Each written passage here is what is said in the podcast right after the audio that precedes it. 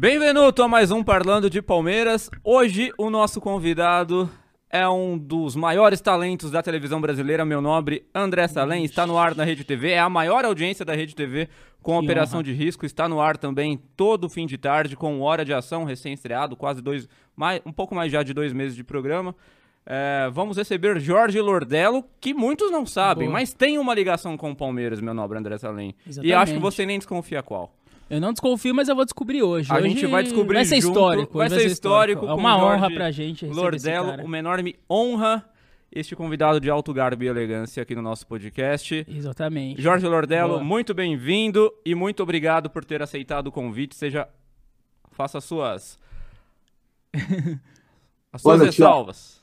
Muito obrigado pelo convite. Estou muito contente de estar aqui no seu podcast. Obrigado, André, também por me receber aí nesse podcast que é muito bacana. Eu andei assistindo vários podcasts do Parlando Palmeiras e me diverti bastante. E realmente eu tenho muitas histórias com o Palmeiras e muito envolvimento com esse clube maravilhoso. Eu vou estar à disposição aí para contar um pouquinho sobre isso. Lordello, pra quem não sabe, ou pra quem tenta buscar o seu time nas redes sociais, tem poucas informações acerca da sua declaração, né? Mas a gente, eu conversando com você, claro, você me falou que você é São Paulino. Sim. Agora, onde é que entra a sua ligação com o Palmeiras? Queria ter esse ponto de partida com você. Claro, assumindo se você é São Paulino ou se você mudou de time desde que a gente conversou sobre isso e qual que é a sua ligação com o E Palmeiras. eu acho que ele vai sair daqui hoje palmeirense. Vamos Será? converter mais um palmeirense. Até a roupa ali já tá verde, o xadrezinho bonito. Inclusive tem uma camisa quase igual, muito bonita. Eu acho que a gente comprou na mesma loja.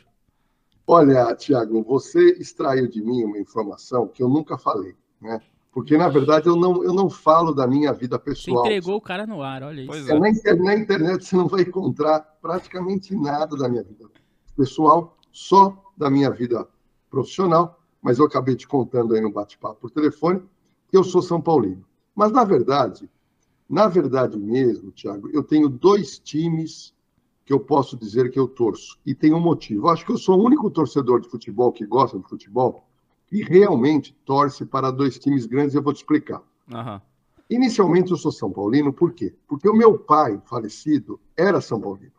E antigamente tinha essa tradição do pai já incutir no filho. Hoje ainda tem, mas antigamente eu acho que a tradição era maior. Então, meu pai, eh, já, de- desde pequenininho, já incutiu nos filhos a questão de ser São Paulino. Ok. Só que, na segunda casa que eu fui morar com a minha família, nisso eu tinha mais ou menos oito, nove anos, eu fiquei sabendo que nós tínhamos um, um vizinho muito famoso. Opa! Aí que É tá o o pulo do gato, hein? É, é o vizinho. Esse vizinho, ele, ele para mim, eu acho que é uma das figuras mais proeminentes do Palmeiras. É o maior goleiro da história do Palmeiras, na minha opinião, e de muitos torcedores da antiga do Palmeiras, que é o Oberdan Catani. Vixe. Então eu fui, eu fui vizinho de eu fui vizinho de parede Vizinho pouco Opa. ilustre. do Oberdan Catani, que era casado com a dona Marcília, que eu conheci, depois ela faleceu muito eh, nova. Ah, Os três filhos do Oberdan, que é o Oberdanzinho, a Mônica e a Valquíria, o Oberdanzinho faleceu de câncer. Então, nós tivemos uma proximidade com o seu Oberdan. O seu Oberdan, na época, já era aposentado do futebol, mas continuava ser um ídolo muito grande do Palmeiras, pois todos nós resi- residíamos pertinho do clube do Palestra. Bom, o que aconteceu? Isso foi com oito anos.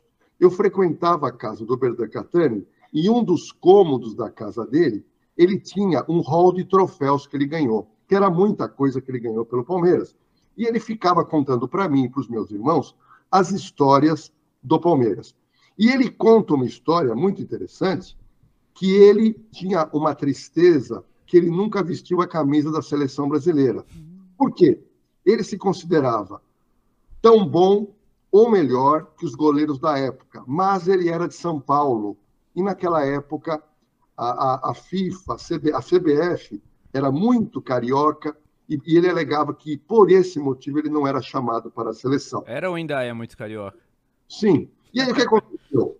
Como eu, eu sou muito alto, eu tenho 1,97m, Nossa. é, meus pais ficaram sócios do Palmeiras, com eu tinha 10 anos de idade. e eu comecei a frequentar o clube. Então, eu frequentava o clube quase todo dia. Clube social. O, o clube social. E por causa da minha altura, o, os técnicos do basquete do Palmeiras me convidaram para jogar na, na escolinha do Palmeiras. E eu fui jogando na escolinha. Cheguei quase até o profissional. Eu era um bom jogador. Fui chamado para assinar com o Palmeiras como profissional ao completar 18 anos. Uhum. Ia ganhar um salário.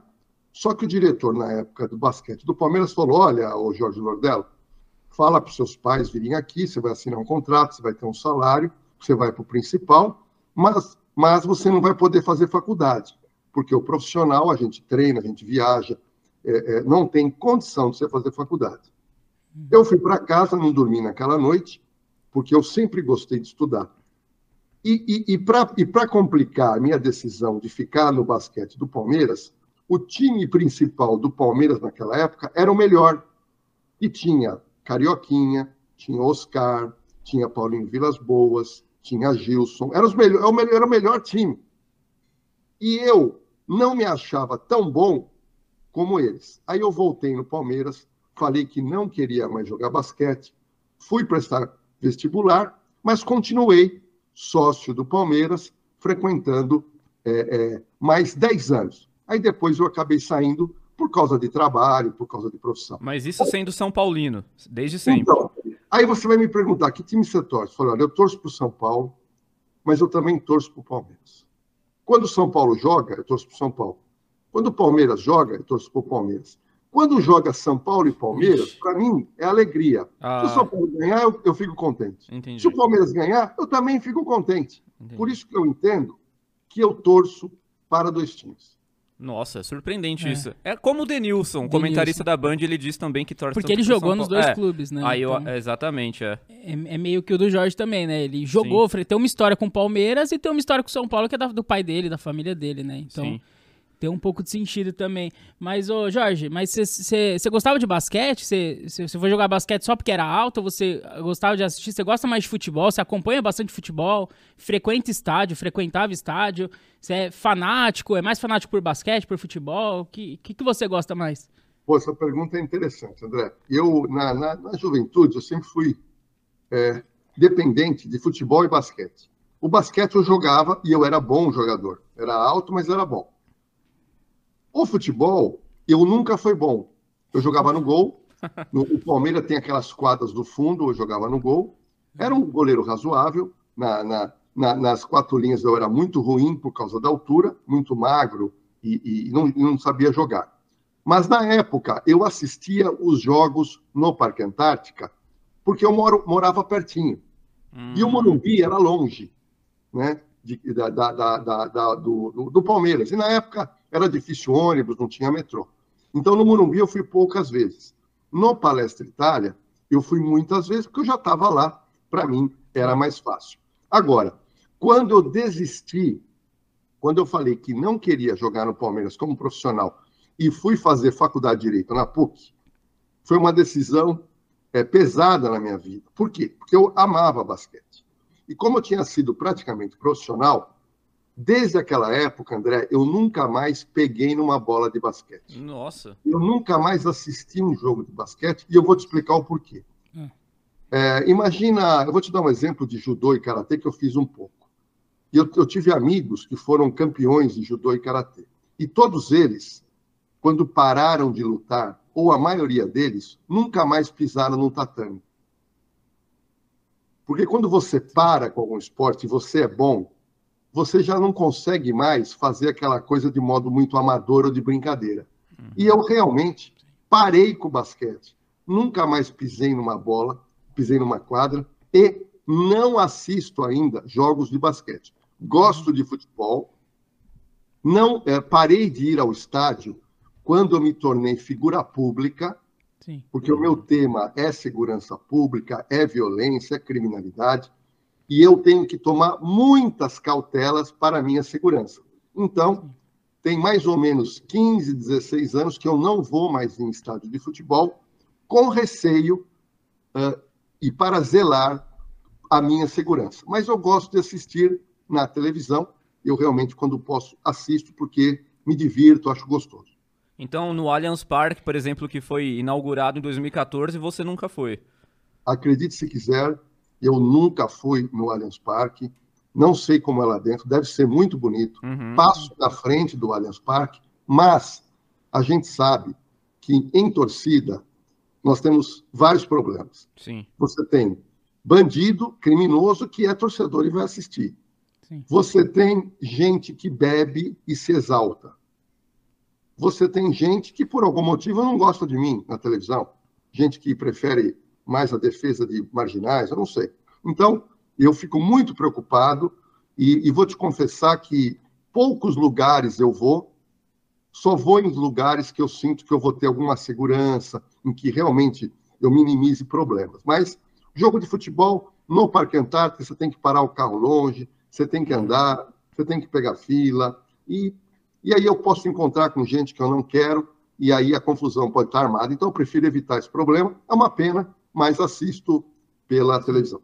Assim como você, provavelmente muita gente pensa parecido com você e acaba se afastando do estádio. Você citou torcida organizada. Você acha que isso é um fator hoje que está afastando mais a família do estádio, especificamente? Olha, nós tivemos agora, aqui em Perdizes, a morte de uma torcedora. Né? Então. Algo, algo terrível. E se vocês dois que gostam de futebol perceberam, nós não tivemos uma comoção na sociedade. A, a cobertura, para mim, foi muito singela. Uhum. É muito grave uma moça ser morta por causa de futebol. Se a gente lembrar, lá atrás, em Londres, nós tínhamos os problemas com os hooligans. Os hooligans, sim. Que eram os torcedores mais violentos do mundo. E aí eu te pergunto, como que eles acabaram com os hooligans e lá não tem mais violência? Vocês sabem? Punindo, né? Eu acredito que seja punindo, eu não sei exatamente. Mas punindo como? Você sabe como foi? Pessoa, punindo ah. quem faz. É. Não. Impossibilidade de ir ao estádio. Não, não. A, a, punindo pra... os times sem a possibilidade de frequentar uma Champions League, por exemplo. Não, então vamos lá. Tiago, para você resolver problema complexo, você tem que ter medida dura e medida complexa. Tá? Você uhum. não resolve problema complexo com verniz, com detalhes. O que, que o, o, o, os ingleses fizeram? Chegou num tal ponto de violência que a, as confederações de futebol se reuniram e decidiram o seguinte: o futebol inglês, nos próximos cinco anos, os clubes não vão mais jogar nenhuma liga internacional. Uhum. Só vai continuar o futebol inglês. E, na verdade, a paixão do inglês são com as ligas internacionais. Quando isso aconteceu, é como se o Estado falasse: vocês têm agora cinco anos para resolver esse problema da violência, e se não resolver, não volta para a Champions League, por exemplo. E foi isso que aconteceu. Os, os clubes tiveram sérios problemas financeiros, porque o que atraía não era o futebol inglês. O que atraía eram os jogos com os times de outros oh. países. E foi esse movimento que durou cinco anos que trouxe a paz nos estádios em Londres. Você acha então que falta uma medida mais enérgica, é, não só aqui no Brasil, mas em países que infelizmente tem que conviver com essa violência, ter uma punição exemplar para que o problema seja resolvido. Quer dizer, então, enquanto a gente ficar aqui só conversando, ficar na base da conversa, mutando com é, pena em dinheiro, isso não vai se resolver, né? Ô, Tiago, sabe por que, que a violência urbana não muda no país? Hum. Sabe por que, que a gente não resolve o problema de criminalidade, de violência no Brasil? É, primeiro, você não tem apelo popular para isso. Uhum. Volto a repetir: nós tivemos a morte, o assassinato de uma mulher, de uma moça, no estádio, na, nos, nos, arredores do Palestra Itália, do Allianz Parque. No jogo seguinte, o estádio vai estar cheio. É, é como se não tivesse acontecido nada. Ou seja, não há uma comoção para resolução. Não há. A pessoa que atirou a garrafa foi identificada, ela responde o processo e acabou. A vida continua. A vida no Brasil ela não é preservada. Nós temos um problema em países latinos que é a reatividade. Toma uma pequena atitude quando acontece o problema. Então, esse problema da violência nos estados tem 50 anos, só tomaram medidas suaves e leves, ok? E por isso que a gente vai ter constantemente brigas, mortes nos estádios. Recentemente também, no Palestra Itália, você lembra que um agente da polícia, fugindo de uma briga armado, atirou e matou uma pessoa. Então, recentemente, no Palestra Itália, nós tivemos duas mortes. Sim. Em que local do mundo você encontra isso? Uhum. E no Brasil, parece que isso é uma coisa comum, e infelizmente por isso que nada se faz de efetivo para se resolver. Isso acabou ficando bastante banalizado, mas você acha que falta uh, uma medida mais enérgica também da imprensa ou das pessoas de, de, sociedade como um todo que precisa se comover de fato, assim? Olha, o poder público e as federações de futebol, elas agem muito de acordo com o clamor popular. A população tem muita força quando ela se une em prol de alguma solução ou em prol de alguma demanda. Se você não tem esse, essa mobilização, e te digo mais, essa mobilização teria que partir das, pró, das próprias associações esportivas e também das torcidas organizadas. Uhum. A torcida organizada que deveria ser a primeira a pedir segurança, mas parece que eles se escondem. Então você não vê mobilização, você vê durante uma semana matérias no jornal dizendo da morte da, da palmeirense. Daqui a pouco todo mundo esquece. Eu vou te dar outro exemplo. Não tem a ver com futebol, mas tem a ver com casa noturna. Boate Kiss. Nós tivemos lá cento e tantas mortes, a casa lotada. Aí aquela comoção, casa noturna tem que ter controle de quantas pessoas entram. Anos se passaram, você vai numa casa noturna, está lotado de gente, tá igual, não há controle, até o próximo desastre. Sim. Então no Brasil é assim, não se resolve problemas. Ô Jorge, é, eu tenho um pouco de dificuldade ainda de entender aonde entra um, é, a, a, culpa do clube ou de torcedor comum que acaba sendo punido. Eu vou te dar alguns exemplos. Por exemplo, a gente teve recentemente Santos e Corinthians. O, o Santos perdeu o jogo, torcedores do Santos tacaram bomba, rojões no campo.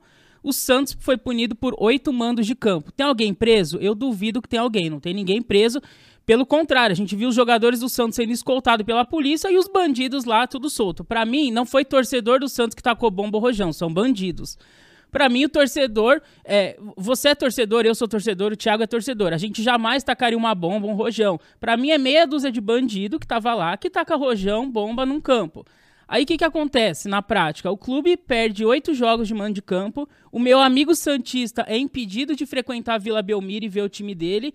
Ou seja, quem está sendo punido? O torcedor, que quer realmente acompanhar o time, ele não pode, porque ele recebeu uma punição que ele não fez nada. O clube uh, vai jogar metade dos jogos sem torcida, então ele recebe uma punição e o clube não fez nada. O clube não tem como prever que vai entrar meia dúzia de bandido com uma bomba. É, e assim, é igual eu chegar aqui no estúdio, eu tá com uma bomba aqui no estúdio e ah, o estúdio agora está impedido de funcionar. Um monte de gente que trabalha aqui vai perder o emprego. Uh, e, e, não vai acontecer nada comigo. Eu acho que a gente tem que começar a punir os indivíduos, porque, na minha opinião, são bandidos. Quem vai tacar uma garrafada em alguém? É torcedor ou é bandido? Eu nunca tacaria uma garrafa em alguém, eu acredito que você não, o Thiago também não. Nós somos torcedores. Um bandido pegou uma garrafa, para mim é muito claro. Um bandido pegou uma garrafa, tacou uma ga e, e, tacou em alguém, assim, em direção a outra torcida. É, nas torcidas organizadas, a gente sabe, é comprovado que tem muito bandido infiltrado ali. E é, é, briga de facção mesmo. Existem. Eles marcam em outros lugares. É, é, é, briga de facção que acontece. E aí a discussão é sempre torcida única. É, vai perder mando de campo, vai perder ponto. Eu acho que é, já passou da hora da gente começar a discutir é, os indivíduos, o, o, CPF, não CNPJ. Só que esses bandidos eles se escondem atrás de CNPJs porque eles sabem que com eles não vai acontecer nada, e sim com o clube. E muitos ali, eles estão cagando e andando se o clube vai perder ponto, vai perder mando. Tem muitos ali que não estão nem aí para isso. Eles querem brigar, eles marcam em outros lugares as brigas. É, há quanto tempo existe. É, você falou, faz 50 anos que tem briga entre torcedores. E, a, e, na minha opinião, as medidas são muito ineficazes, assim. Você pune perda de mando de campo, você pune clube é, mas assim, não, não, não acaba. Né? Sim, é torcida única, você impede o torcedor de ir no campo. É, eu não sei, eu tenho um pouco de dificuldade de entender o porquê o clube é punido, ou o torcedor comum, assim. É, para mim são bandidos que fazem isso. Para mim é, é, óbvio, assim. Se eu cometer André, um crime num restaurante, não o restaurante tem que ser punido, sou eu. André, deixa eu te explicar uma coisa. não se faz omelete sem quebrar ovo. Uhum. Você tá, nós estamos falando aqui de, de, de, áreas esportivas onde frequentam 30, 40, 50 mil pessoas. Sim. Ou seja, é muita gente com uma emoção enraigada. O time ganha, a pessoa fica feliz e bebe. O time Sim. perde, a pessoa fica triste e bebe. Em ambos os casos, a pessoa pode ficar violenta. Eu vou te dar um exemplo muito interessante.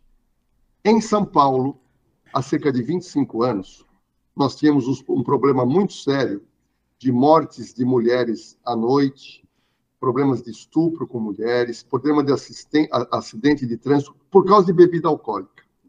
E algumas cidades ao redor de São Paulo criaram a lei seca.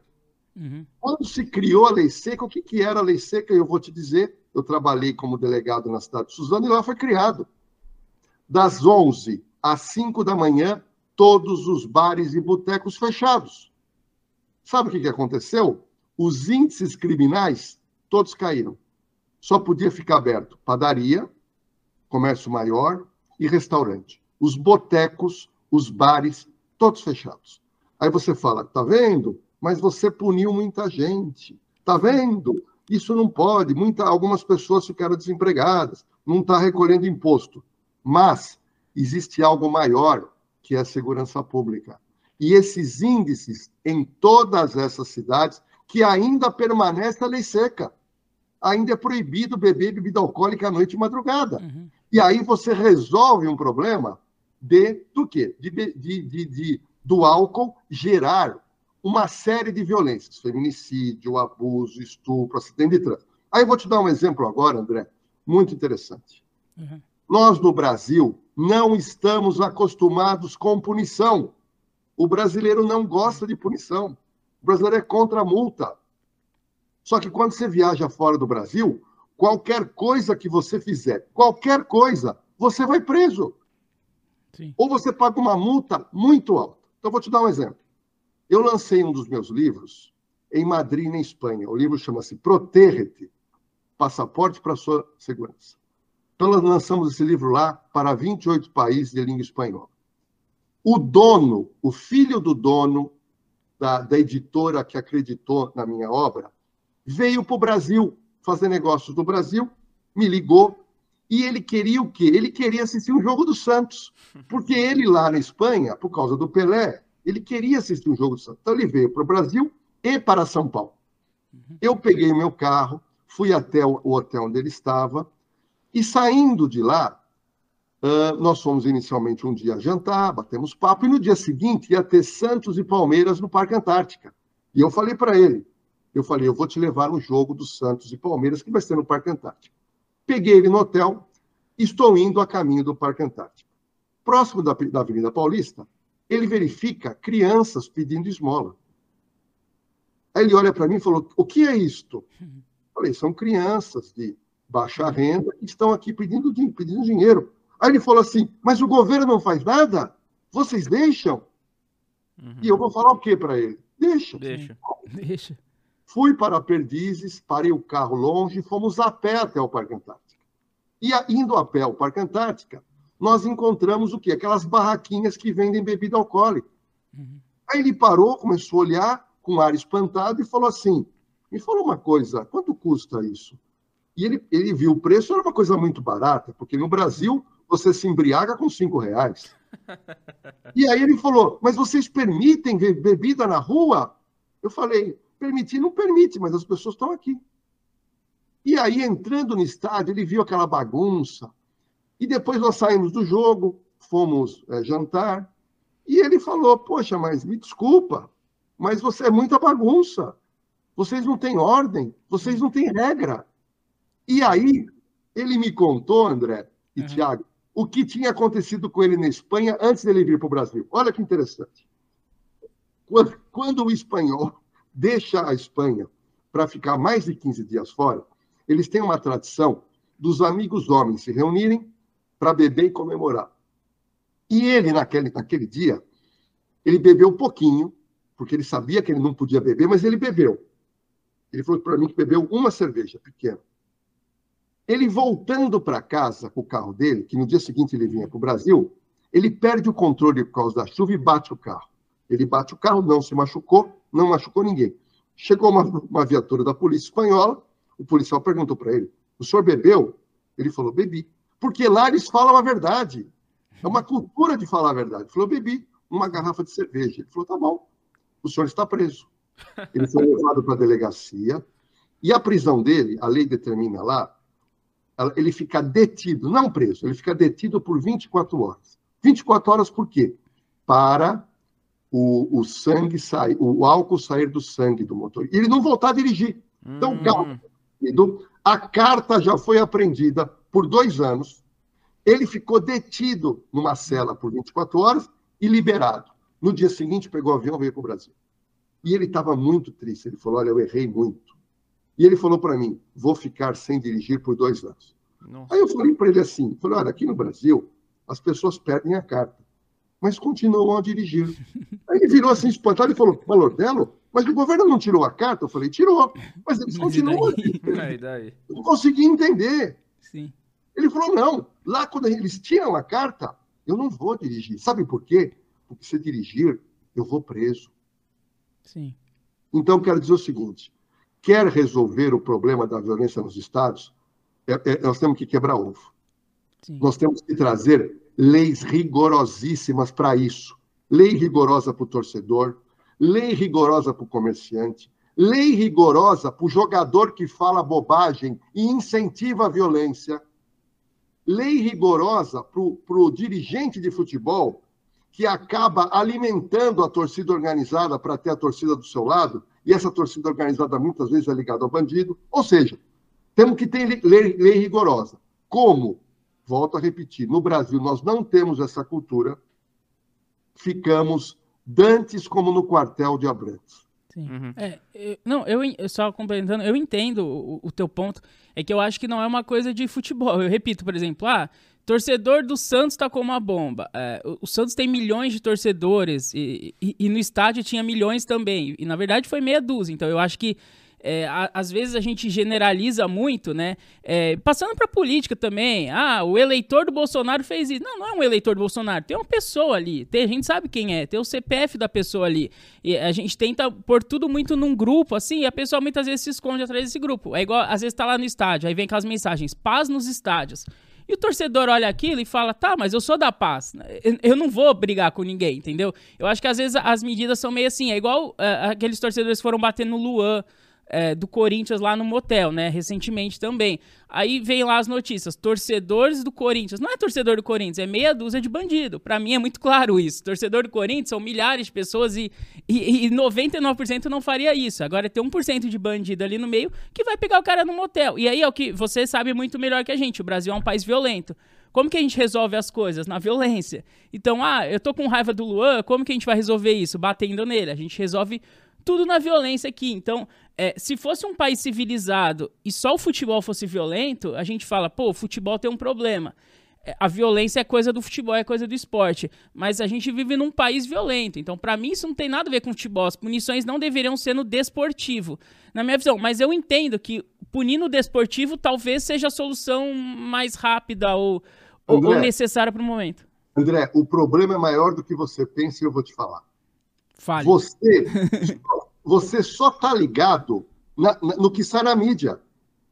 Na mídia, André, só saem as coisas gravíssimas, que uhum. geralmente são ligadas à morte, ou uma agressão a um jogador, ou uma agressão muito forte.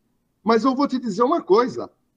Eu quero te convidar aqui em São Vixe. Paulo para te levar a uma delegacia de polícia que fica próximo do Parque Antártica, ou próximo do estádio do Corinthians, ou próximo do estádio de São Paulo.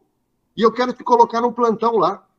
O delegado fica quase louco, em razão das inúmeras ocorrências criminais que acontecem. Mas são ocorrências, entre aspas, Pequenas. de menor potencial ofensivo. Uhum. Como, por exemplo, destruição de carros, destruição de patrimônio público, brigas generalizadas que não gerou algo mais grave, uhum. acidentes de trânsito. Sim. Ou seja, muita gente que, por causa do jogo de futebol, que, por causa das emoções, depois que saem do estádio, elas descarregam a sua raiva, a sua neurose, o seu estresse de forma violenta.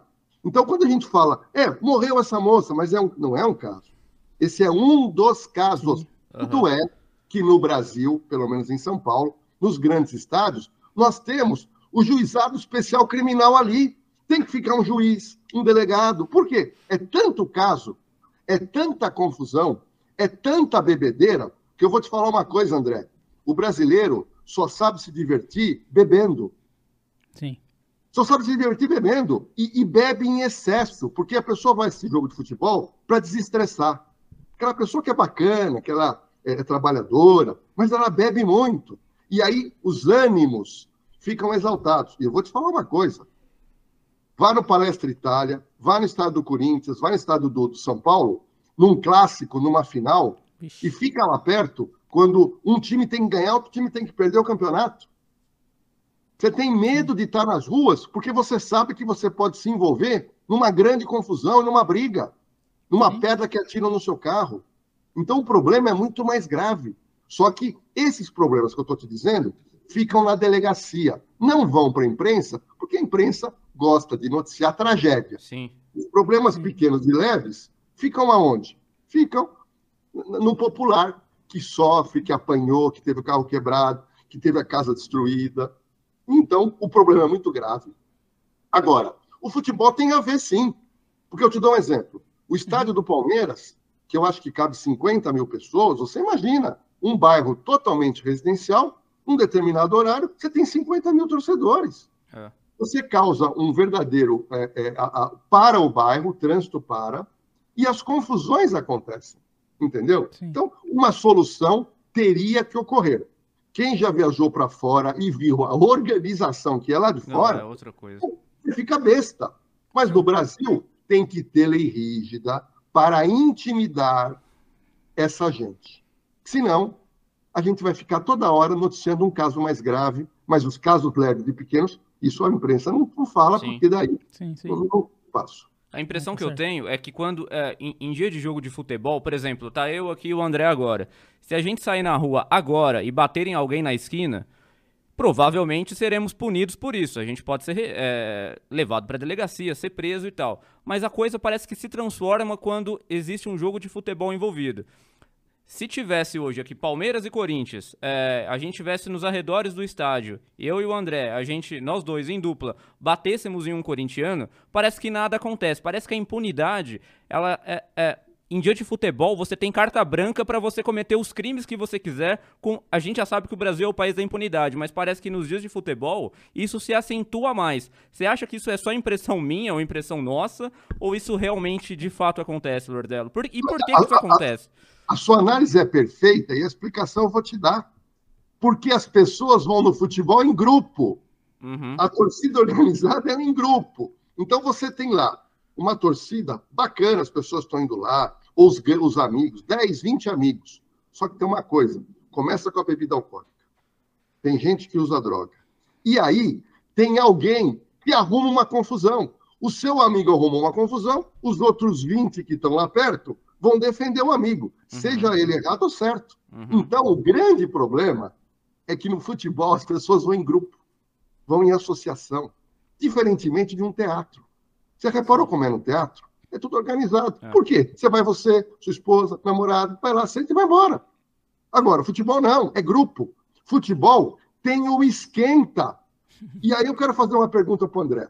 Boa, fácil. Opa, André, vai ter que responder. André, Vou, eu vou falar aqui no Parque Antártico que eu conheço. Boa. Então, o jogo começa às quatro da tarde. Meio-dia, tem grupos de amigos nos arredores, eles param o carro, o cara põe na rua uma grelha, começa a fazer o churrasco, com aquelas caixas de cerveja e gelo, e tá todo mundo lá bebendo. Sim. Tá? Eu te pergunto, você é a favor ou contra? Ah, eu sou a favor. Eu acho que a pessoa faz o que ela quer, na verdade. Eu sempre sou a favor. Não, você é a favor porque tá no Brasil. Sim. Porque lá fora isso, não, isso é proibido. Então, veja bem, você é a favor, porque o brasileiro ele, quer, ele, ele acha que ele pode tudo. O brasileiro gosta de liberdade. Sim, eu, eu sou Fora do Brasil, bebida alcoólica na rua, um monte de gente gritando, incomodando os vizinhos, isso é proibido. Sim. Mas eu te fiz essa pergunta porque eu já sabia da resposta. boa, Agora, boa. Imagina... Pegou ele, Lordelo, boa, pegou! Imagina se vem um, um, um, político que quer resolver o problema e coloca uma lei dessa, André, ele vai ser criticado. Sim. Porque ele estaria tirando, entre aspas, direito das pessoas. Aí eu vou te contar outro exemplo, André, muito interessante. No Brasil, a lei seca não pegou.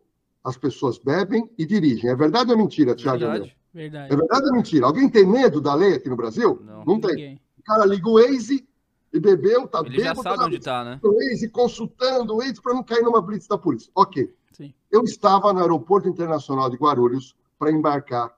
Quando do meu lado, para os Estados Unidos, do meu lado, antes de embarcar, está um rapaz de 20 anos e o pai dele se despedindo no final. Aí o pai dele falou para ele: Olha, filho, deixa eu te falar uma coisa, hein? Aqui no Brasil, beber e dirigir não dá problema. Mas nos Estados Unidos, dá cadeia. Pelo amor de Deus, eu estou te dando dinheiro. Pega lá carro por aplicativo, não bebe e dirige, porque senão você vai preso. Aí o filho olhou assustado. Ah, tá bom, pai, eu vou seguir. Você entendeu, André? Sim. Isso. Então, quando você tem uma lei dura e severa, sabe o que, que acontece? O cara fala, eu não vou arriscar. Agora, quando a lei é meia boca, quando a lei é mais ou menos, você fala, ah, essa lei aí eu pago uma multinha, eu, eu quebro um galho, eu me viro. Então, ou a gente coloca a ordem na casa, André, ou nós vamos continuar com mais 40 anos pipocando na imprensa que uma moça morreu por causa de uma garrafa. Sim, não, é, eu entendi o que você falou. É que eu também acho que quando essas punições são para o clube, é, acaba sendo uma punição leve e aí o cara vai fazer a mesma coisa na semana seguinte. Agora, se você punir o indivíduo de forma severa, o cara vai pensar duas vezes antes de fazer de novo isso. Né? Então, para mim, todas as punições até hoje que eu vejo no futebol é muito leve. E aí entra no que você falou. Enquanto a punição não for severa, nunca vai acabar. Né? O que seria exatamente uma punição severa, eu não sei, mas eu acho que tem que começar a punir mais o indivíduo. Mas eu, eu entendi posso, o, que, o, que, você disse. Eu posso, eu posso, te dar uma. Eu vou te dar um exemplo, que é a minha área, de uma. Se eu fosse presidente da República, eu uhum. faria uma lei e eu resolveria, em boa parte, o problema de álcool e direção. Ok? Uhum. A minha lei seria o seguinte: se um indivíduo for pego dirigindo alcoolizado, ele perde a carta, ele é preso e o carro dele é apreendido, leiloado, Vixe. vendido e o dinheiro que, que arrecadarmos vai servir para gastarmos com prevenção a acidente de trânsito. Uhum. Se você fizer essa lei, eu te pergunto, alguém vai arriscar a beber? Você vai pensar duas vezes antes de fazer. Ele fala, mas aí carro, eu vou perder meu carro, eu vou ser preso. Sim. Então é melhor eu seguir a lei. Eu vou pegar um táxi, eu vou andar de bicicleta, eu vou pegar um, um, um Uber. Sim. Entendeu? Ou a gente faz uma lei dura, ou senão o brasileiro ele arruma um jeitinho. Mas você não acha que lei a gente até tem? Por exemplo, todo mundo sabe que não pode beber e dirigir, você é punido. Todo mundo sabe que você não pode matar uma pessoa, mas as pessoas matam. Todo mundo sabe que tem lei para isso, tem punição para isso, mas as pessoas fazem. Eu acho que o problema talvez não esteja na lei em si, mas em fazê-la ser cumprida. Não, não, passa um pouco por isso? Não, mas eu sei, mas estou dizendo, essa lei do, do trânsito, da, da, bebida alcoólica, ela seria cumprida em todo o Brasil. O, o cara foi pego dirigindo embriagado, amigão, seu carro agora é do Estado, nós vamos leiloar. Mas tem que cumprir a lei, certo? Porque não, não adianta mas, ter a lei e continuar com um dinheirinho pro policial é. não punir, fazer outra coisa. Eu vou te dar um exemplo, eu vou te dar um exemplo, Tiago. Vou te dar um exemplo, Tiago. Duas leis que foram cumpridas sem precisar de fiscalização. Hum. Vou, te, vou te mostrar. Primeira delas, Lei Cidade Limpa na cidade de São Paulo. Uhum. cidade de São Paulo, ela tinha cartazes. Aqui os também tem. Aqui em Ribeirão também tem. Fazia o que queria. Ok. Aí veio o prefeito Kassab na época e fez a Lei Cidade Limpa. E a Lei Cidade Limpa dizia o seguinte: você pode ter no máximo 10 metros quadrados de placa com a propaganda da sua empresa. Se tiver 11 metros, a multa, eu não sei o valor, mas a multa era alta. Sabe o que aconteceu? No dia seguinte da promulgação e sancionamento da lei, eu vi na Rua Augusta já os comerciantes arrancando aquele, aquelas propagandas enormes. Mas aí é uma coisa se, que todo mundo vê, não é? Tá, se enquadrando, os olhos. E se enquadrando. Outra lei foi a lei do, a lei do fumo. A lei do fumo. Uhum. Quem fez a lei do fumo no Paulo Brasil? Maluf, não foi? Não. não. Porque os políticos não queriam fazer a lei do fumo, o por quê? É uma medida impopular. Você vai pegar bronca de, de quem fuma. Sabe quem teve coragem na época? Quem? Prefeito de São Paulo, José Serra. Ah, foi José Serra? Ele fez a lei. Quando ele fez a lei, e a lei punia quem? Punia os bares e restaurantes. Se alguém for pego fumando em bar e restaurante, a multa era alta. Na reincidência, ou na terceira vez, fecha o bar. Sabe o que aconteceu? Eu estava num bar, logo depois da lei, uma pessoa acendeu o cigarro, o dono falou: pelo amor de Deus, me desliga esse cigarro, eu não quero ter problema com a prefeitura. Uhum. Então, quando a lei ela é rígida e a pessoa sabe que vai ser punida, Tiago e André, o brasileiro não é bobo. Sim. Ele fala: nesse, eu não vou pôr a mão nessa cumbuca. Uhum. Então, nós temos que fazer exemplos como esse para o futebol para intimidar as pessoas a serem mais educadas, pelo menos na força, pelo menos no medo de uma punição rígida. Uhum. Ô, Lordelo, eu queria falar um pouco de coisa mais leve agora, porque no começo do, do, nosso episódio você estava falando que era vizinho do Oberdan Catani e tudo mais. Queria nos aprofundar um pouco mais na sua relação com o Oberdan Catani. Você conversava muito com ele? Você frequentava muito uh, a residência do Oberdan Catani? Porque eu acho que ele foi o último uh, jogador do Palmeiras que foi campeão do mundo em 1951 que acabou falecendo, né? Então, isso já se, você já chegou a conversar isso com ele? Palmeiras é, tem, tem campeonato tem mundial, mundial, não tem mundial? Como é que era a sua relação com o Oberdan? Era um cara gente boa, era um cara da resenha? Como é que ele era nos bastidores? Olha, o Oberdan Catani, né, descendente de italiano, coração palestrino, paixão pelo Palmeiras, paixão pelo Palmeiras. Mas nós estamos falando de outra geração de brasileiros.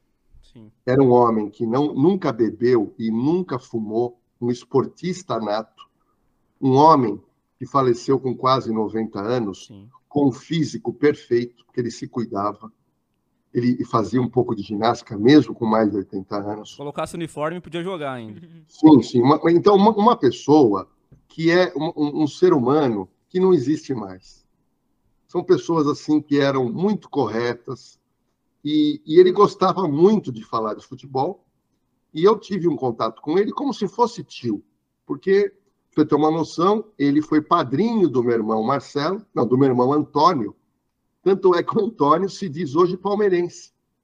Só não, torce para o Palmeiras. Não era, não era palmeirense antes, acabou sendo convertido pelo Oberdan. Foi convertido pelo Oberdan. Nossa, então, o seu Oberdan, ele tinha aquele prazer de mostrar as estátuas, mostrar as viagens, mostrar a, a, os, os troféus, as medalhas, e contava as histórias. Bom, eu recomendo a todo palestrino comprar o livro Muralha Verde. O livro Muralha, Muralha Verde conta a história do Oberdan Catani, com narrativas da época e fotos fabulosas do estádio do Palmeiras antigo, das fotos tradicionais de campeonato de como era o Palmeiras naquela época. Uh, então, realmente, quem gosta do Palmeiras e quer se aprofundar, tem que comprar o Muralha Verde. No livro Muralha Verde, é, André e Tiago, tem uma história muito interessante. Quem conhece ali a rua Turiaçu, em frente ao Palmeiras, ainda você tem hoje aqueles bares grandes, né, onde a torcida do Palmeiras se reúne. Nesses bares, antigamente eram empórios, ou seja, era um, um mini supermercadinho onde se vendia tudo. E o Soberdan, ele treinava, ele atravessava a rua e ele ia num empório que ele gostava, quase em frente ao Palmeiras. E nesse empório, ele sentava em cima de um saco de café. Esse saco de café e mais outros servia como se fosse uma banqueta para sentar. E durante anos, o Oberdan, como jogador e depois como ex-jogador, sentava ali para tomar um café. Em dado momento da história, o dono desse bar recebeu uma proposta de uma pessoa que queria comprar o bar e fazer algumas modificações. E o rapaz falou: Olha, eu vendo o bar, o preço que você está me oferecendo é muito bom, só que esse saco de café aqui, eu quero colocar em contrato que você não pode mexer porque foi o saco que a vida inteira o Oberdan Catani sentou. Nossa, cara. E aí a pessoa falou: puxa vida, mas que história. Colocou isso em contrato. E aquele saco permaneceu, que era o local onde o Oberdan Catani é, sentava e se distraía e conversava com as pessoas. Porque antigamente, pessoal, o jogador de futebol não tinha esse estrelismo que tem hoje. Hoje eles se consideram artistas. São pessoas meio que distantes. São pessoas é, influencers. Né? Antigamente, não. O jogador de futebol ganhava bem, mas não como hoje. Sim. O seu Oberdan, ele tinha uma vida de classe média. Uhum. Se o Oberdan Catani jogasse hoje, ele seria um milionário. É. Você entendeu? Mas hoje, o jogador, qualquer jogador meia-boca, ganha 300, 400 mil. Qualquer um Sim. mesmo. No Palmeiras está cheio de exemplo assim. Olha, eu fui visitar, eu fui visitar, Tiago, um amigo, escritor, que mora na, num condomínio de alto padrão em São Paulo chamado Tamboré 1. Tá? São casas de enorme padrão. E, e passeando lá com esse amigo meu, ele começou a me apontar as casas de jogadores de futebol. Tem dois palmeirenses que moram lá, jogador que não é nada disso. Você vê a casa do cara, é um verdadeiro palacete. Uhum. Sorte dele, parabéns para ele. Mas o que eu quero te dizer é que a realidade do contexto histórico, a realidade é outra. Então, o Oberdan, ele morava em Perdizes, jogava no Parque Antártica, que é em Perdizes, frequentava o, o, esse empório. Era uma vida muito normal. O contato era bacana. Né? E, infelizmente, hoje, a gente vê que o nível das pessoas é mais que financeiro e não é algo de paixão. Sim. Por quê? O Berdan Catani, apaixonado pelo clube, ele só falava no clube. Hoje, o clube que paga mais caro leva o jogador e o, e o jogador beija o escudo do clube, mas não tem amor por nenhum deles. Sim, é isso. E fica um ano, dois, já vai para Europa, e aí ganha euro, em dólar, dependendo para onde vai. Ele usa aqui como Fica um mais rico né? ainda, é, porque o real agora está desvalorizado. E a, e a, questão do. Você tinha contato com o Berdan até o final da vida dele? Até, até quando, mais ou menos? Porque eu, eu acho que quando ele já, já morreu, já tinha esse papo do Palmeiras não tem mundial, não sei o que, já começou essa zoeira, né? O Thiago perguntou do mundial aí. Ele falava disso, esse negócio de, ah, o Palmeiras ganhou título por fax. Ele se recorda de ter conversas com ele sobre isso, sobre fax, sobre o mundial? Como que ele lidava com essa situação? Porque ele ganhou no campo e aí ficam desmerecendo. Vai falar para ele que não é mundial. É, ou que é fax. É. André, André, na época do Soberberg, não tinha essa brincadeira. É. É, não existia. Ainda não tinha chegado nesse nível de brincadeira, não tinha. Uhum. Essa coisa do não ter mundial, ela veio com rede social, porque isso propagou. Uhum. Eu com ele nunca discuti, porque isso nem era levantado. Tanto é que na, na, na casa dele ele tinha lá fotografias do título. Sim. Mas não, não, havia essa coisa, ah, é mundial, não é mundial. Não tinha essa esse questionamento, né? Ela é posterior. O senhor Berdan faleceu com 90, 90 e poucos anos. Ele foi velado na, no Palmeiras. Sim. Ele foi velado no Palmeiras, na, na, na quadra de basquete. A torcida do Palmeiras foi em peso. A torcida fez é, bandeiras com a foto. Apesar que eles sempre tiveram bandeiras com a foto do Alberto Catani. Depois é, eles pegaram essas bandeiras e entregaram de presente para os filhos do Oberdan Catani. Eu fui no velório e fui no enterro do Oberdan. E eu vou contar para vocês a tristeza que o Oberdan Catani teve com o Palmeiras. Mesmo? Vixe, lá vem. O Oberdan Catani teve uma tristeza. Nossa. Ele, ele entendia, ele, ele, ele tinha assim como desejo, quando ele já estava com idade, ele queria ter uma estátua no Palmeiras. Hum mas ele queria ter estátua em vida, em vida. assim como teve Ademir da Guia. E o Marcos também, né? E o Marcos. Marcos é e ele, todo mundo no Parque Antártica sabia disso. Tá? E não fizeram a estátua para o Soberdan em vida. Ele, Foram fazer. Ele morreu Foram... magoado com isso, então. Ele morreu magoado. Ele era, era a única tristeza dele. Tá? Era a única tristeza do Soberdan foi a, a, a, a, falta de sensibilidade, porque a estátua, para jogadores do nível do Oberdan Catania, ela é muito importante. Sim. Porque você tendo a estátua no clube, você mais velho vai contar para o seu filho a história de um jogador ídolo do clube. Sim. Eu vou te dar um exemplo, Tiago e André. Eu estive ontem no presídio feminino aqui de Santana, em São Paulo. Esse presídio ele, ele foi inaugurado em 1911 E andando pelo presídio, eu vi ontem o busto do, do diretor que inaugurou o presídio. E está lá, conta um pouco da história dele. Então, é muito importante você resgatar a história das instituições. Então, o Palmeiras não deu essa alegria para ele, deu outras alegrias, Sim. mas não deu essa alegria do busto em vida que ele queria ter. Mas era uma coisa que ele externava, Lordelo?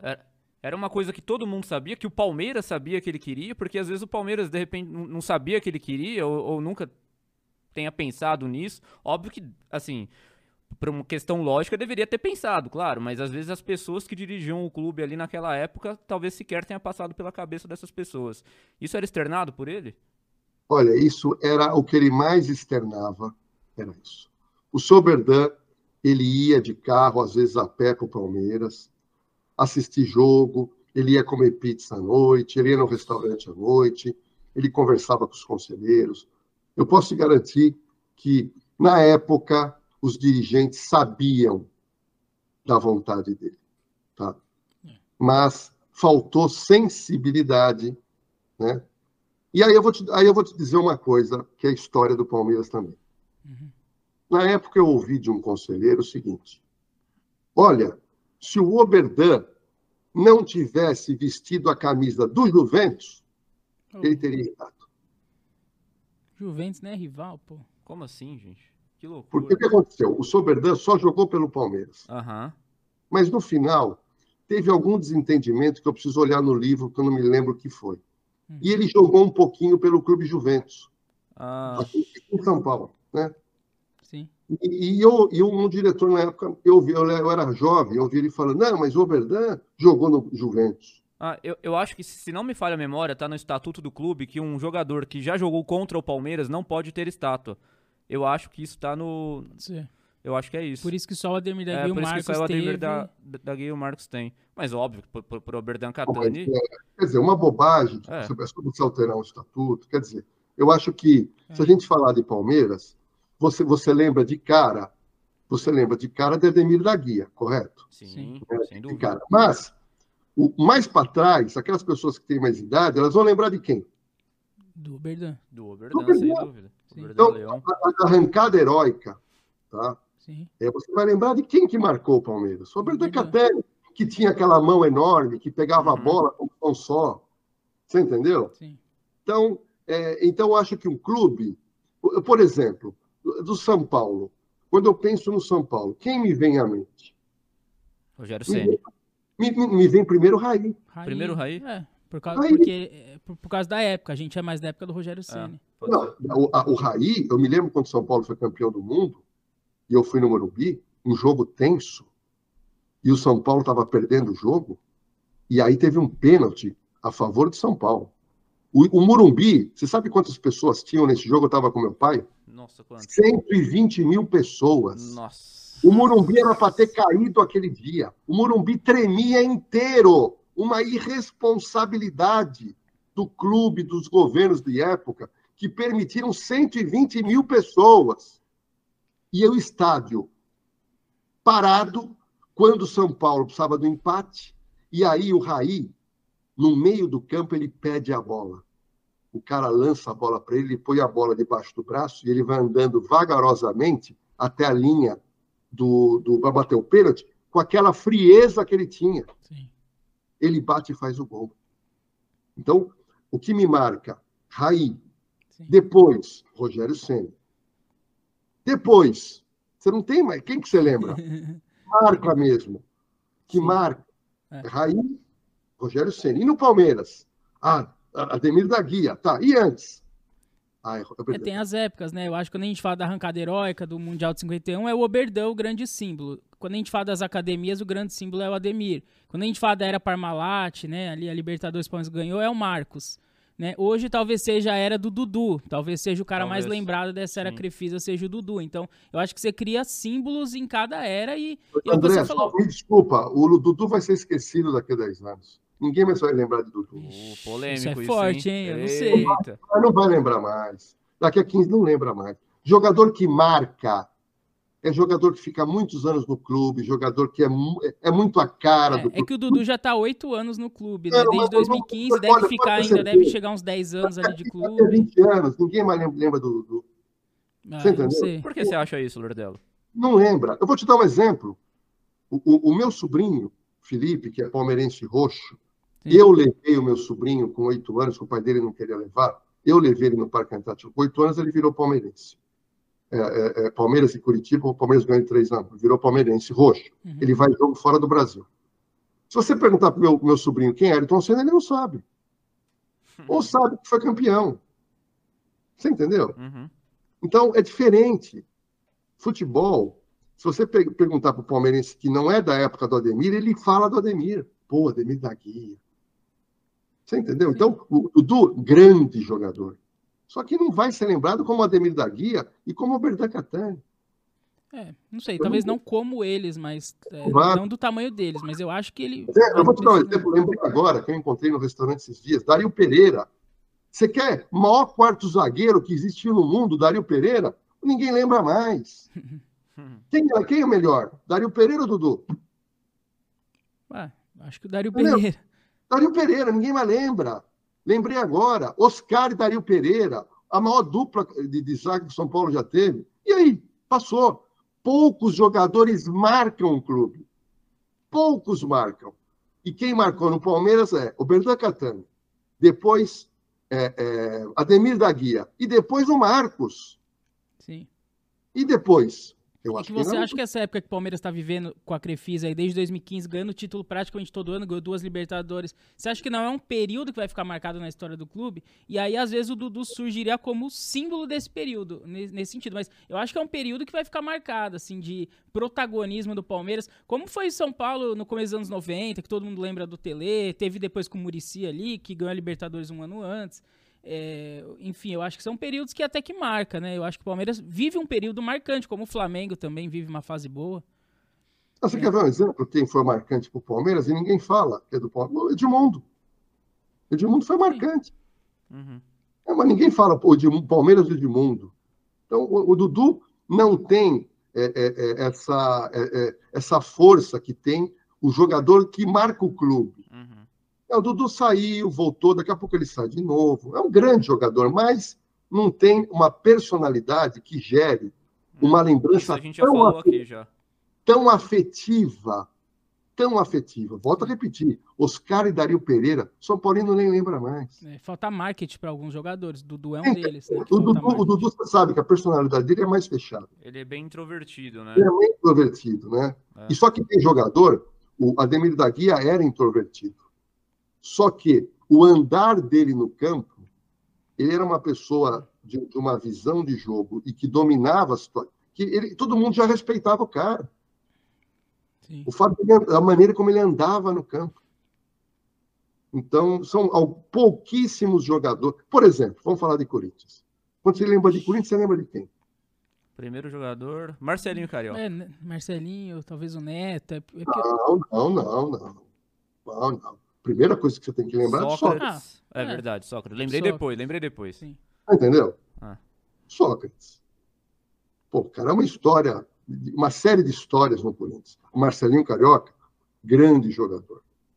Grande jogador, mas marcante para mim, você vai lembrar, Sócrates. Uhum.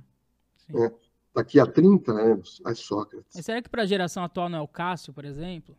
Não, a geração atual tem os ídolos atuais. Mas esses ídolos atuais daqui a 15, 20 anos, ele não se perdura. É que nem uma música que faz sucesso hoje e depois, daqui a cinco anos, ninguém mais toca. Ninguém mais lembra. são ruins, as músicas muito, de hoje né? são ruins. o que mais tem isso é hoje. Por a gente colocar Garota de Ipanema, todo mundo conhece. É, sem dúvida. Uma, uma música aqui de, da Bossa Nova que você fala, caramba, ela perdurou 50 anos. No mundo inteiro até hoje, né? Entendeu? Então, isso, é pra, isso são para poucos. Isso são para poucos. Lordelo, deixa eu te perguntar, a gente estava falando da política do Palmeiras é, rapidamente, que o Oberdan não teve estátua e tal, você é um profundo conhecedor da história do Palmeiras e do São Paulo também, acredito. Você nunca pensou em entrar para a política do clube, de repente, com a sua experiência hoje, é, ajudá-los de alguma maneira? Olha, eu vou falar uma coisa interessante. Eu conheço muito da história do Palmeiras e da política do Palmeiras. Sim, você conhece bastante. Muito. Vocês sabem muito bem que antes da era atual, o Palmeiras tinha é, gestões politizadas. Sim. Você tinha grupos políticos que queriam ter o poder. Quando a pessoa era oposição, eles faziam a seguinte campanha: quanto pior, melhor. Ou seja, é que nem política hoje. O cara é oposição, tudo que a situação faz é ruim. O cara é situação, tudo que é oposição. É, é assim, é poli... não é política, é politicagem. Uhum. No Palmeiras viveu isso, o Corinthians viveu isso. E sabe quem nadava de braçada e que não tinha isso? São Paulo Futebol Clube. Exato. São Paulo tinha uma gestores profissionais. Construíram o melhor estádio na frente de todo mundo, construíram um centro de treinamento do futebol na Marquês de São Vicente, que ninguém tinha, construiu o centro em Cotia, que ninguém tinha, clubes do estrangeiro, internacional, clubes vinham aqui, estrangeiro, para conhecer o São Paulo para aprender. E o São Paulo mostrava. Tá? Tudo, era tudo uma maravilha, o São Paulo foi campeão, nadava de braçada. Por quê? Porque os seus concorrentes eram politiqueiros. Politiqueiros. O que aconteceu? De uma hora para outra, assume uma gestão empresarial. Uhum. E o Palmeiras vira o quê? Um grande clube é, é, importante de títulos. E o São Paulo, o que, que aconteceu? Sai do empresarial e vai para o politiqueiro. Pois é. é. Inverteu. Quem diria, hein? Inverteu. Então, hoje o São Paulo vive a sina que o Palmeiras e o Corinthians viveram. E o Corinthians, hoje, está com essa cena da politicagem. E só quem tem hoje um departamento profissional e empresarial é o Palmeiras. Então, por que, que o São Paulo está mal? Falta dinheiro? Não falta. No Corinthians, falta dinheiro? Não. Não, não falta. A gestão é ruim. Uhum. A, a, a gestão é péssima. Contrata mal, gerencia mal, não programa. Você entendeu? Então, uhum. Eh, que o Palmeiras mantenha gestões empresariais. E, e, se o São Paulo quiser mudar, ele tem que mudar a cabeça das pessoas que estão lá e trocar a politicagem, não a política, porque a política bem feita é valiosa, mas a politicagem pela, pelo empresarial, pelo gestor, pelo empreendedor. Aí sim, coisa. Você acha que virar SAF seria uma solução para o São Paulo e para outros clubes aí? Que, que aí seria uma gestão empresarial, é um outro modelo, né? Mas não deixa de ser uma cabeça de empresa, assim, né? Mais, mais profissional. Olha, a Palmeiras não é SAF, está nadando de braçada. Sim. O Palmeiras construiu um belíssimo estádio, estádio maravilhoso. O Palmeiras hoje tem, tem renda, o Palmeiras tem dinheiro, o Palmeiras vende jogador. Então, eu acho que em qualquer tipo de modelo, e vou falar uma coisa para você, viu? Se você pegar o SAF e colocar gente de politicagem, vai afundar também. Sim, não muda nada, né? É, tá. Não adianta você mudar o modelo é. e não ter gente que empreenda e que seja técnico, em que não haja com o coração. Uhum. Sem contar, pessoal, que no futebol tem também muita maracutaia, muita corrupção. Sim. Muito jogador que é contratado e que divide salário. Você entendeu? Então, tudo isso tem que acabar no futebol brasileiro. Bordelo, mas você não respondeu se você entraria para a política, hein? Ah, não, não. Eu, Já tá igual político, é, ó, tá fugindo da pergunta. não, não. Ah, ah, eu, eu, vou falar uma coisa interessante, André, a sua pergunta. Nunca me passou pela cabeça. Apesar de ter frequentado muito Agora está passando. Nunca me passou. Eu vou te contar outra coisa também, André. É, eu, eu, saí de sócio do Palmeiras depois que eu entrei para a polícia e até por falta de tempo. Uhum. Saí de sócio. Bom, Antes da pandemia, me surgiu a vontade de voltar a ser sócio do Palmeiras. E através de um conselheiro amigo meu, que por sinal foi meu professor de basquete no Palmeiras. Nossa. É, o, o treinador Maza, que é conselheiro do Palmeiras. E eu encontrei com ele e falei, Maza, pô, eu quero voltar é, a, a, ser, a, a, ser, sócio. Eu acho, eu tenho o meu título, não sei se vale. Bom, ele foi ver para mim, o título não valia mais. Né? Mas aí eu, eu fui até o Palmeiras, você tem que comprar um título e, e eles fazem até parcelado. E eu peguei lá todo o parcelamento, a documentação, e na semana seguinte eu já ia me inscrever novamente, ser sócio do Palmeiras. Na, outra, na semana que vem que eu ia lá, estoura a pandemia. Nossa, isso já faz três anos, então. É. Então, eu, eu ainda quero esse ano aqui voltar a ser sócio do Palmeiras, mas vou te dizer o porquê. Eu quero usar o parque aquático do Palmeiras. Ah, você quer usar o social. É o social, porque o parque aquático é maravilhoso. Uhum. É, mar... tem a piscina de 50 metros que eu nadei muito. Hoje tem a piscina aquecida, fechada. É um parque aquático maravilhoso. Para política, então, talvez daqui a um tempo. Não descarto. É, é eu, eu, eu faço tanta coisa, ô, Tiago, e eu estou envolvido muito hoje com os meus programas na TV, com os meus livros, então não teria nem tempo. Uhum, perfeito. Já, eu vou te dar um exemplo. Você não faz ideia o que me convidam para ser candidato. Ah, eu imagino. Você não faz hoje mesmo, Nossa. hoje mesmo me ligar. E eu digo, não quero. Eu acho que eu posso contribuir com a sociedade no trabalho que eu faço como pessoa física. Uhum. Não preciso de um cargo político, que eu acho que eu ajudo mais hoje é, na área de segurança pública e privada, nas coisas que eu faço. Sem dúvida. Jorge Lordello, queria agradecer imensamente o seu tempo disposto em falar aqui conosco sobre Palmeiras. Acredito que você tenha dado uma aula para muita gente explanando seus pontos sobre violência em estádio, sobre punição. Acredito que muita gente talvez mude de opinião depois Sim. do que você apresentou aqui. Tenho certeza que Não você foi bem sei se o André mudou, hein? Não sei se o André vai mudar. Eu acho que ele está reflexivo. É. Ele porque você trouxe pontos muito importantes você trouxe pontos interessantes, sim. Ele vai refletir. Tenho certeza Olha, eu vou te contar mais um caso uma vez, André. Eu, eu fui para Buenos Aires é. Mas isso, olha, nada, nada tem 25 anos. E eu fui assistir um jogo lá. Do, não, não foi do Boca, foi daquele do time River que é do Boca, do River Plate. Fui no estádio do River. O estádio, por sinal, era muito velho, mal acabado, mas tudo bem.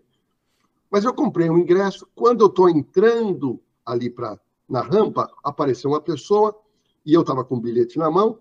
Ele, ela falou assim para mim: Eu vou te levar no seu número.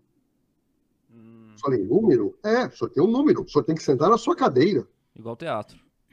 Igual teatro. E essa pessoa me levou, me colocou na cadeira, ela pegou um tipo de uma, um negócio para limpar, limpou o meu assento e me colocou sentado ali. Tá? Agora, faz tempo que eu não vou em estádio. Aqui no Brasil, você compra uma numerada ou você compra a cadeira? Entendeu? O número. Então, é, é, é, André, ou a gente vai disciplinar as pessoas a irem em grandes eventos. E tem um detalhe, viu, André? Em grandes eventos de igreja, gospel, por exemplo, eu já fui em dois a convite. Uma coisa impressionante. Não tem bebida alcoólica, não tem cigarro, não tem segurança, não tem briga. Eles mesmos se organizam e lá, eu me lembro, um pastor falou para mim, Lordelo, aqui nos nossos eventos, o jovem ele aprende que para se divertir não precisa beber e nem usar drogas.